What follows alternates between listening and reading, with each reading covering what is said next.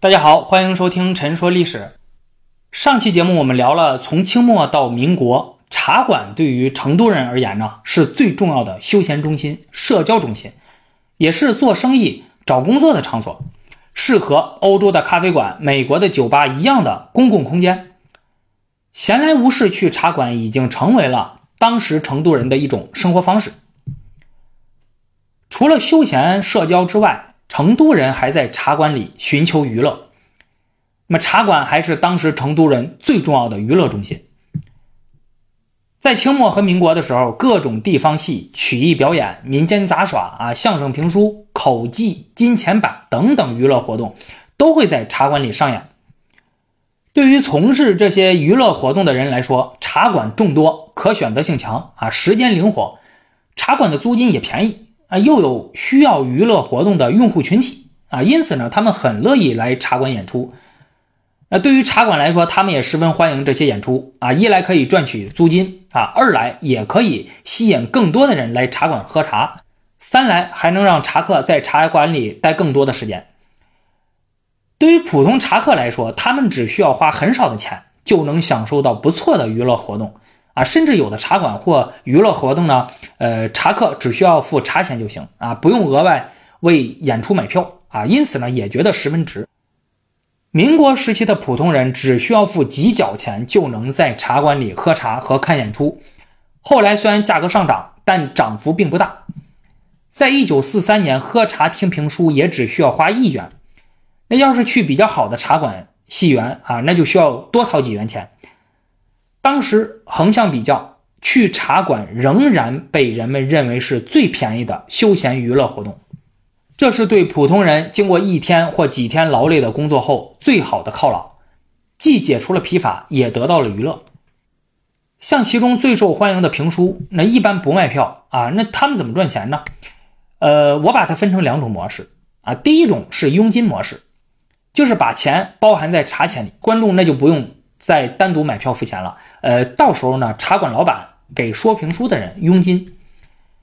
二是打赏模式，就是观众进场付个基本的茶钱就行了啊。说评书的人呢，会直接向观众收钱，观众根据对这些艺人的好恶啊，然后给这些人一些小钱打赏。为了让观众愿意掏钱，说评书的人经常是讲到节骨眼上的时候，哎，就不讲了。哎呀，欲知后事如何，且听下回分解。这时候急忙想听下面情节的人呢，就愿意掏钱了。哎，就特别像现在啊，一些音频视频平台，对吧？你打开一个节目，哎，一看免费的，这个节目呢也逐渐更新啊。你等听到正上瘾的时候，哎，后面的章节突然开始收费了。很多人这时候兴趣已经上来了啊，那就不得不掏钱啊，以继续啊收听或观看。除了评书，地方戏也很受成都人的欢迎。与相声评书不同，说相声评书的人啊，他们经常在不同的茶馆演出啊，比较灵活。而戏班一般喜欢在固定的地方演出，茶馆也会竭力留住好的戏班，以保持稳定的观众。之所以如此，是因为川戏演员多，场面大啊，一般的小茶馆啊承接不了。那么这时候。空间大、设施完备的大茶馆，就凸显出自己的优势来了啊！所以，像这类茶馆呢，他们都有固定的戏台啊，专门为这个演戏的人啊在上面表演。发展到后来，在民国初年的时候，这些大茶馆逐渐把生意的重点放在了地方戏上啊，而卖茶则退居其次了。有些大茶馆里的戏园啊，甚至有了从茶馆分离独立的迹象啊，成为专门看戏的地方。不过，在民国时期呢，最终并没有完全分离啊。那茶馆兼戏园仍然是成都舞台的主流。成都最早的戏园是从茶馆衍生而来的。那么，这个和北京正好相反，因为北京的茶馆呢，它是产生于戏园之中的，正好反了过来。人们到戏园并不仅是看戏，也是去享受热闹气氛去的。啊，出生于成都的澳门大学历史系讲座教授、著名历史学家王迪，他对。呃，茶馆有着深入系统的研究。他在《茶馆：成都的公共生活和微观世界》（一九零零到一九五零）啊这本书里描绘了人们看戏时的场景。虽然戏正在上演，茶园仍然是热闹非凡。唱腔、锣鼓与堂倌的吆喝、小贩的叫卖、观众的喝彩此起彼伏。小孩们脖子上挂着一个盒子，在过道里来回兜售香烟、糖果、花生米、炒瓜子等。脸帕工人啊，从空中把帕子扔到戏园的各个角落，给顾客开脸擦手。有的戏园还有巨大的人力风扇，啊，也就是一张大板子吊在空中，啊，用绳子拉动。那么，这为夏天拥挤的戏园提供了惬意的凉风。有时，一个戏园装置有若干此类风扇，啊，但拉扇人呢，则分外辛苦。啊，每当演戏时，还有不少人站在茶馆外面观看。啊，当然，他们大多都是衣衫褴褛的穷人和小孩当演出间歇收钱的时候呢，他们。哎，便一哄而散啊！等节目再开始的时候，瞬间又围拢过来。对于普通人来说，大众娱乐就是个娱乐工具啊，是休闲放松用的。但是对于清末到民国的政府官员和精英知识分子来说，大众娱乐是一个强有力的教育工具。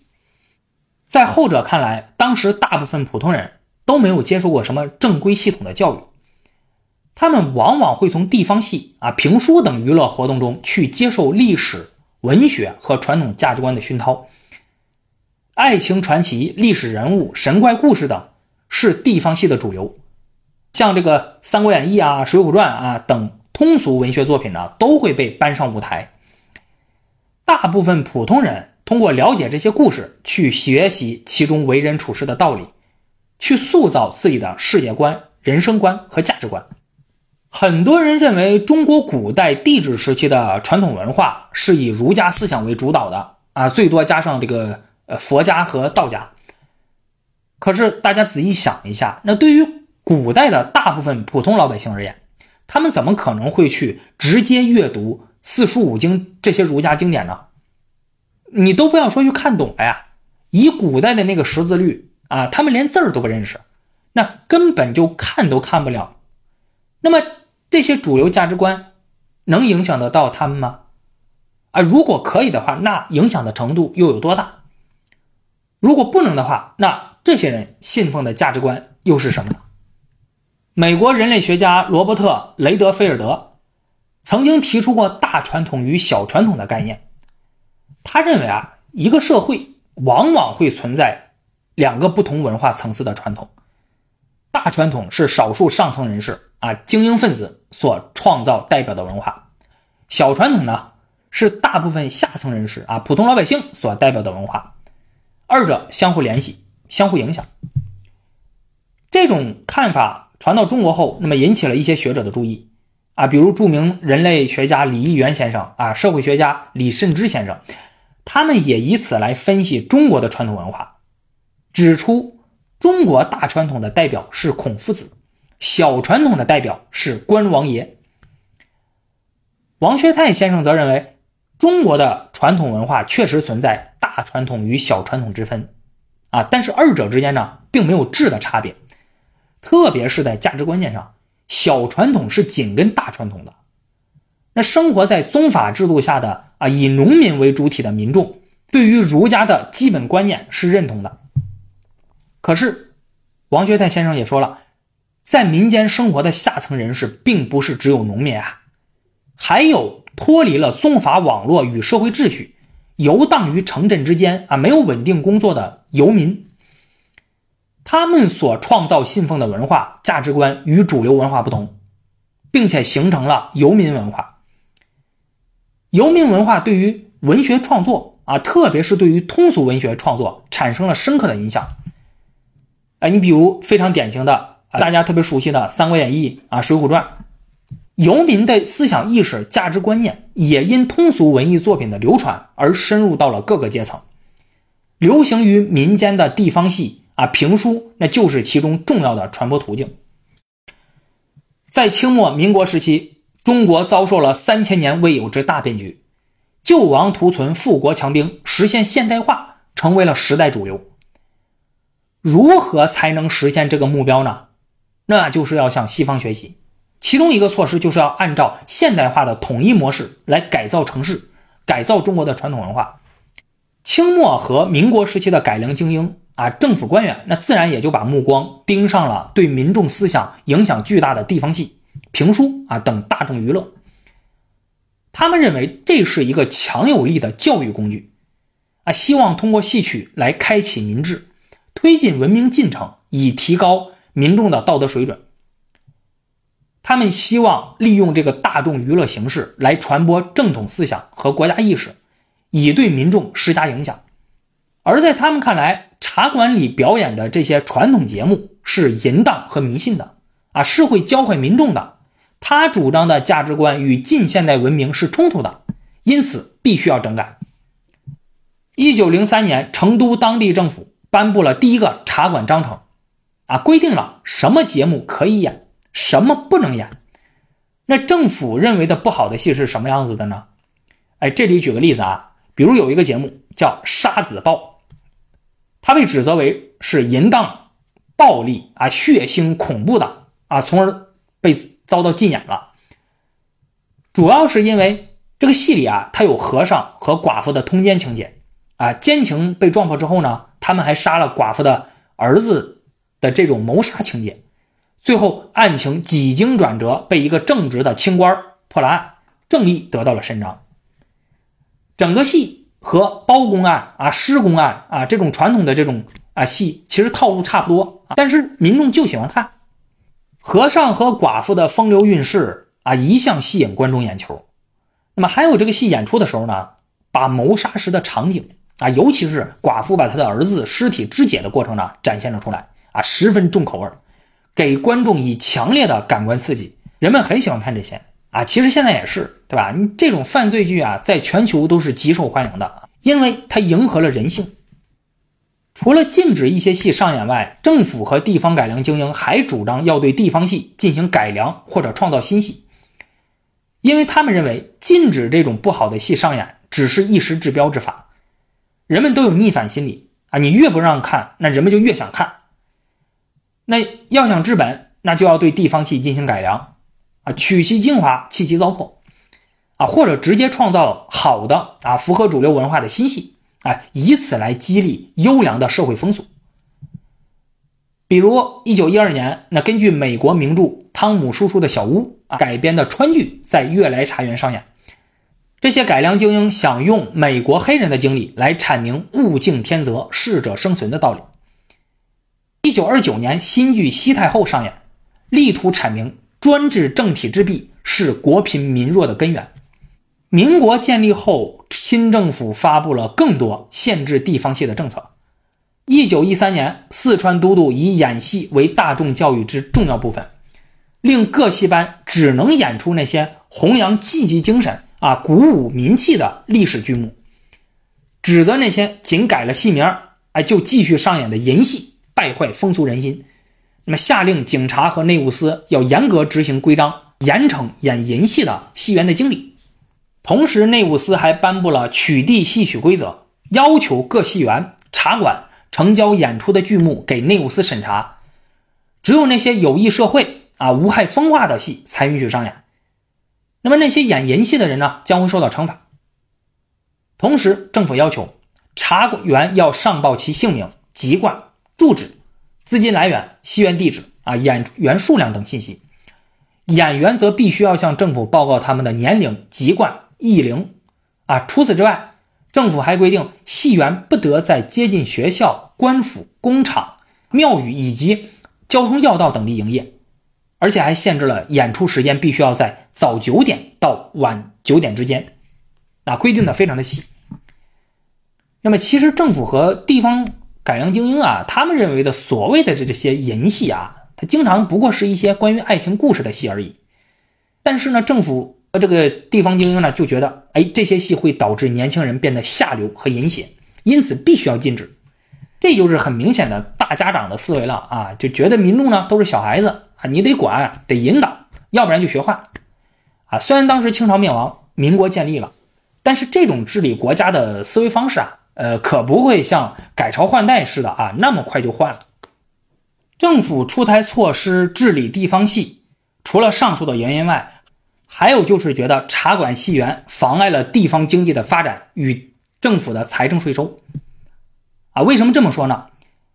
那在成都啊，人们都去茶馆看戏了，哎，这就使得人们耽于享乐啊，养成了懒惰的习惯。那当地还怎么发展工商业啊？对吧？另外，人们为了休闲娱乐，在茶馆浪费了大量的时间和金钱，征税也十分困难啊。那政府的财政怎么办？因此呢，我甚至觉得啊，那当时的四川地方政府啊，他就知道人们喜欢看什么样的戏，我就出台各种各样的限制措施，故意把它弄得不好看，哎，让你看戏不方便，不让你去享受了啊，逼你去工作啊，你天天搬砖给政府纳税。一九一六年，警察厅颁布了取缔戏园法，涉及到了经营茶馆、戏园的各个方面啊，从座位啊、茶碗。到售票、观众等等事无巨细啊，一概都管。例如，由政府决定戏园座位数量，售票不得超过这个定额。茶馆雇员要礼貌对待顾客，捡到的遗失物品应该交给警察处理。观众不得随意变换座位或挡住他人视线。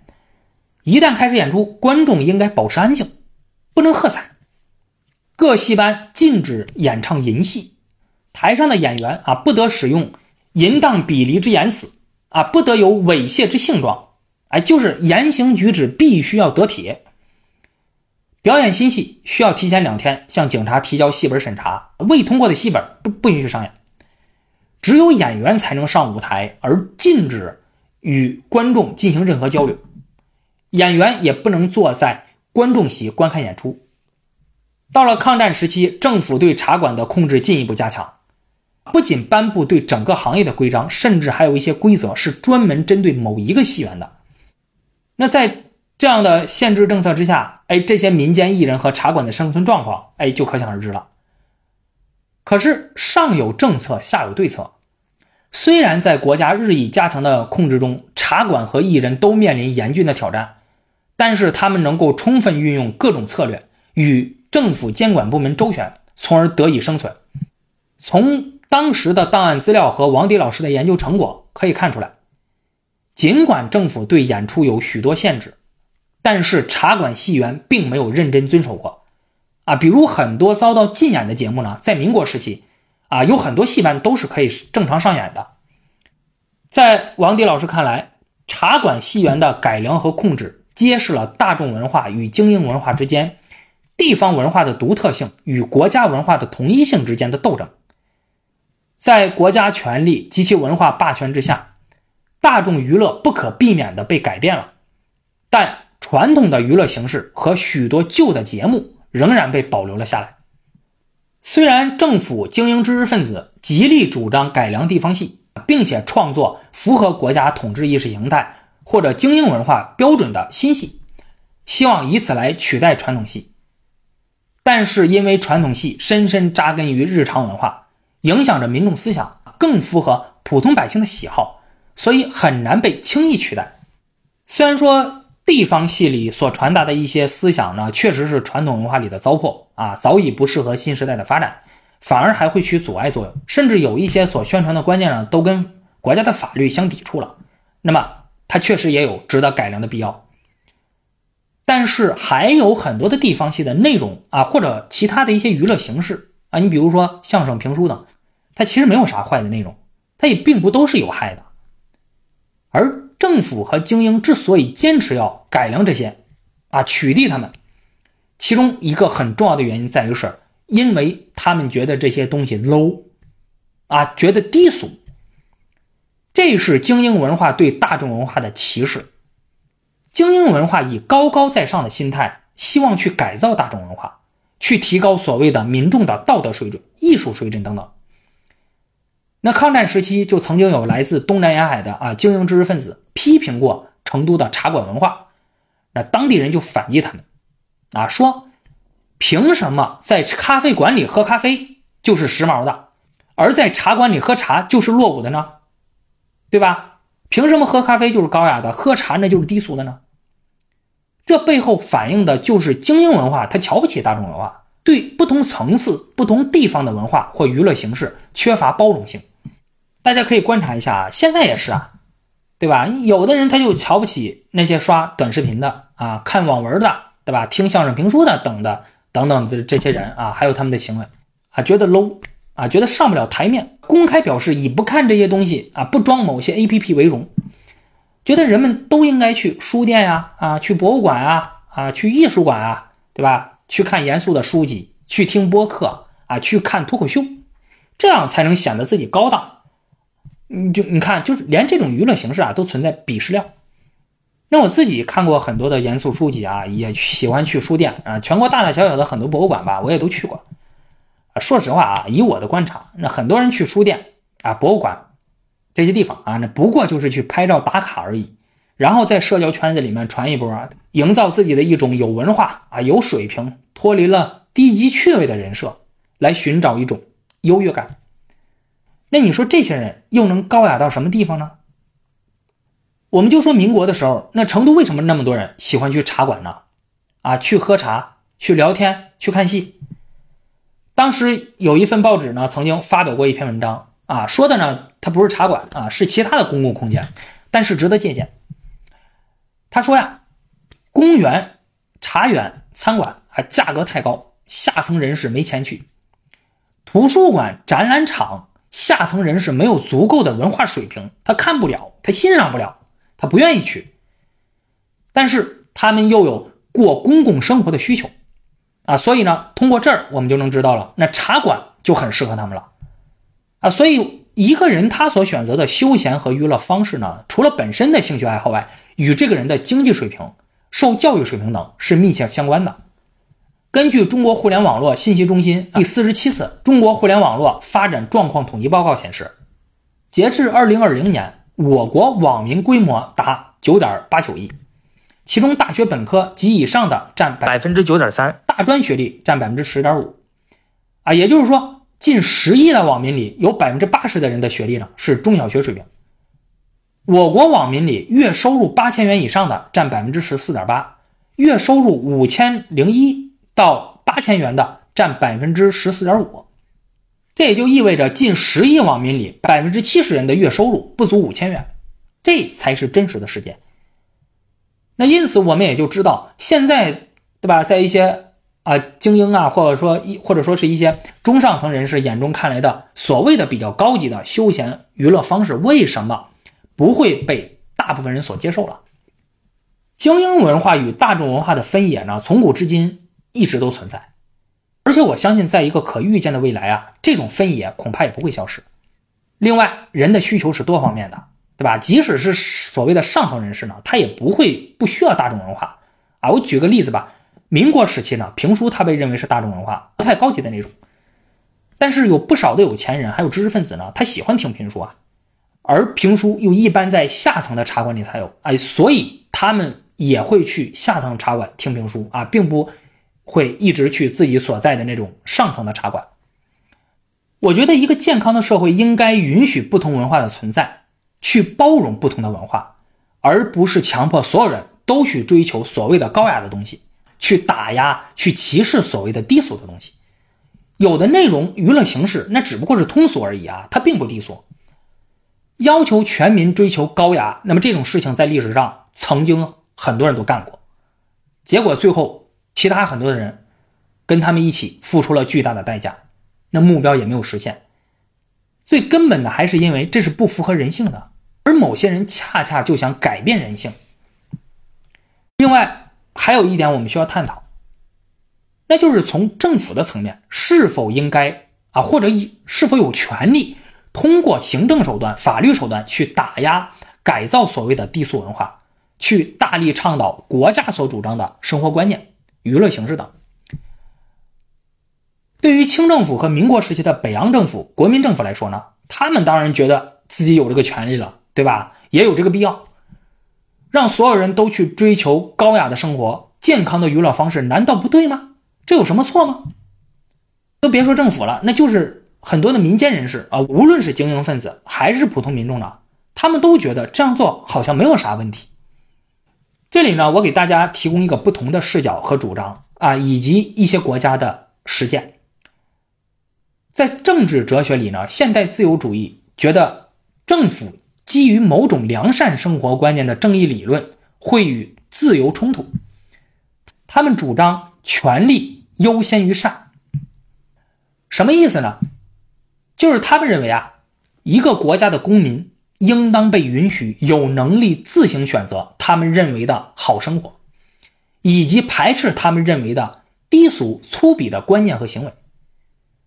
政府应该在社会中不同的生活观念之间采取一种政治中立的态度，而不是通过采取强制性手段来促进任何一种被部分人或多数人认为先进的文化或观念。那当然，这并不是说对于社会中存在的不好的文化行为啊视而不见，任由其蔓延，完全照顾公民的自由选择，不是这样子的。首先，国家存在法律。法律是最低的道德，他已经为这个社会设立了道德底线。如果有人突破的话，那么直接交由法律来处理，那就可以了，啊，不需要你其他人介入。但是在法律之外的行为啊，或者介于法律和道德之间的模糊地带，应该首先交由公民自己来进行判断和处理。啊，比如成立独立的民间组织，对某些低俗或者有害文化进行限制和管控。啊，你像美国电影协会啊弄的这个美国电影分级制度，而公民个人也可以去表达个人的喜恶啊，比如对不满意的东西进行投诉、抵制、抗争啊，你甚至可以上升到法律手段。也就是说，一个娱乐形式、文化、行为等等啊，到底低俗不低俗、冒犯不冒犯，那都首先应该由公民提出啊，由相关的独立的民间组织来判断处理。在这个过程中，政府应当保持中立，只充当裁判，而不是主动出击去支持哪一种或消灭哪一种文化现象。那当然，这种观点，清政府和民国时期的北洋政府、国民政府他们是绝对不会认同的啊！即使是今天呢，恐怕很多人也不会认同。我这里呢，是在给大家提供这样的一个新的视角。啊，希望可以激发大家对已有的思想观念、现存制度等有新的认识和思考，也许能让这个社会变得更加的美好。好的，那本期节目就到这里了，我们下期节目再见。